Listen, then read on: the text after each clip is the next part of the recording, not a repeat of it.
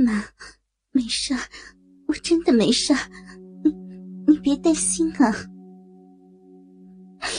都怪你爸爸，欠了那么多钱，就这样一走了之，留下咱们娘俩。哎呀，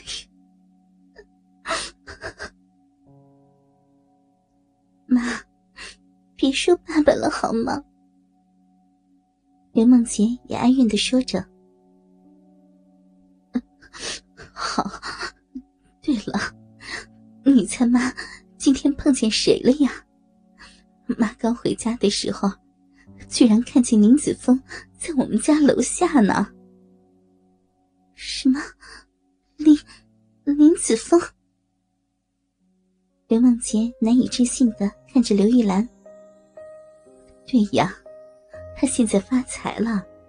妈看见他开的那车，估计得要一百多万呢。要是你没有跟他分手，那岂不是？啊，一百多万的车呀！听见妈妈的话，刘梦洁这个视财如命的女人，心里顿时后悔了。要不，你去找找林子峰，那个，说不定你们还可以在一起呢。要是他成了我女婿，那咱们娘俩以后的日子，不就有着落了吗？怎么可能呢？当年是我对不起他。再说了，我现在又是这样一个样子，他怎么会看得上我？哎呀，怎么不可能啊！林子峰今天能来我们家楼下，就代表啊，他还没有忘了你呀！哎呀，你就去试试吧，闺女儿。不，不可能的。刘梦洁哀怨的说着：“那你不去，妈可去帮你了。哎呦，你这丫头，一个这么有钱的前男友不去争取，你呀，你真是的。随便你吧，妈，我不跟你说了，今天都累死了，我去洗洗睡了。”刘梦洁不想再跟刘玉兰说下去。就回房拿衣服洗澡了。洗完澡，躺在床上的刘梦洁，久久不能睡去。此刻，刘梦洁心里想着妈妈的话，也回忆起了自己和林子峰在大学里纯纯的恋爱，心里也十分的后悔。日子也在一天一天的过去。某晚，麻将室内，刘玉兰正在和牌友痛快的打着麻将。哈 哈胡了胡了，给钱给钱呀！一个牌友开心的大叫着：“哎呦，下边再给你，没钱了。”今晚，刘玉兰已经输光了所有的钱。哎呦，含下把呀！你欠了我好几百了，现在就给。胡牌的女人严厉的说着：“我现在没钱了。”刘玉兰耍赖的说：“操，不玩了不玩了，每次都欠，给你打个麻将，真是倒了八辈子的血霉了。”女人说着，把面前的麻将一股脑推到了刘玉兰的面前，生气的起身。离开了麻将馆，牌局也散了。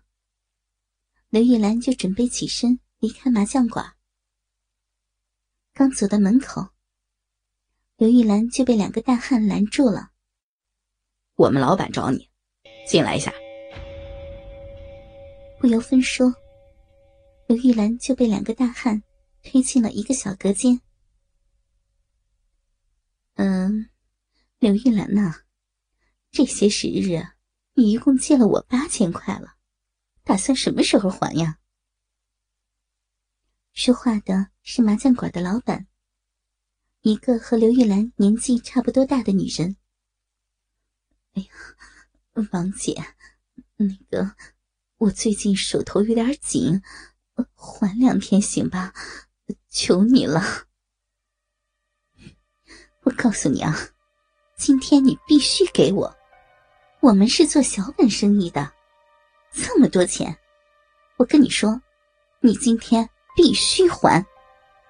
老板娘严正的说道：“王姐，你看我这手气背得要命，你就行行好，行吧？过两天，过两天我女儿发工资了，一定给你。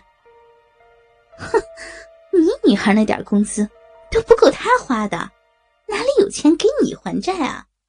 每次都用这个理由搪塞我。我告诉你，今天你要是不还钱，你就别想走。哎呀，那那你要我怎么办呀？我我现在哪里有钱给你啊？刘玉兰见老板娘发火了，急忙求道：“哼，你自己找人借吧，借不到就出去卖。”反正你今天晚上一定要把钱还给我。哎呀，王姐呀，这看你说的，我这年纪出去卖，谁要呀？一个快五十岁的老娘们了，王姐，缓两天，缓两天，我一定给你，行吧？啊！刘玉兰陪着笑说道：“滚你妈逼的！今天不还钱！”休想走！我可没空陪你在这里嘻嘻哈哈。见刘玉兰死皮赖脸，老板娘更加的生气。那个，我我想想办法吧。见实在是赖不过了，刘玉兰心里突然想起了林子峰，心里盘算着，能不能先找他借一点。毕竟。开着百万豪车的人，八千块对他来说算不了什么钱。喂，是林子峰吗？拿出手机，刘玉兰拨通了林子峰的电话。你好，您是？林子峰见陌生的电话打来，客气的说道：“啊，子峰呀，我是刘梦洁的妈妈。”前几天你给了我你的号码呢？啊，是阿姨呀。呃，那个有什么事儿吗？见打电话的是刘梦洁的妈妈，林子峰客气的说道：“是这样的，那个阿姨今天打麻将输了，现在欠了麻将馆的钱，他们不让我走。”你你能不能借给我？过两天阿姨就还你。”刘玉兰尴尬的说道。“呃，阿姨啊，要多少？你现在在哪呢？我给你送过去。”一听说刘玉兰被麻将室扣留了，林子峰有点心急，要八千块。阿姨现在在一个叫……杠上开花的麻将室里，呃，就在我家的附近。刘玉兰说着，并把麻将室的地址告诉了林子峰。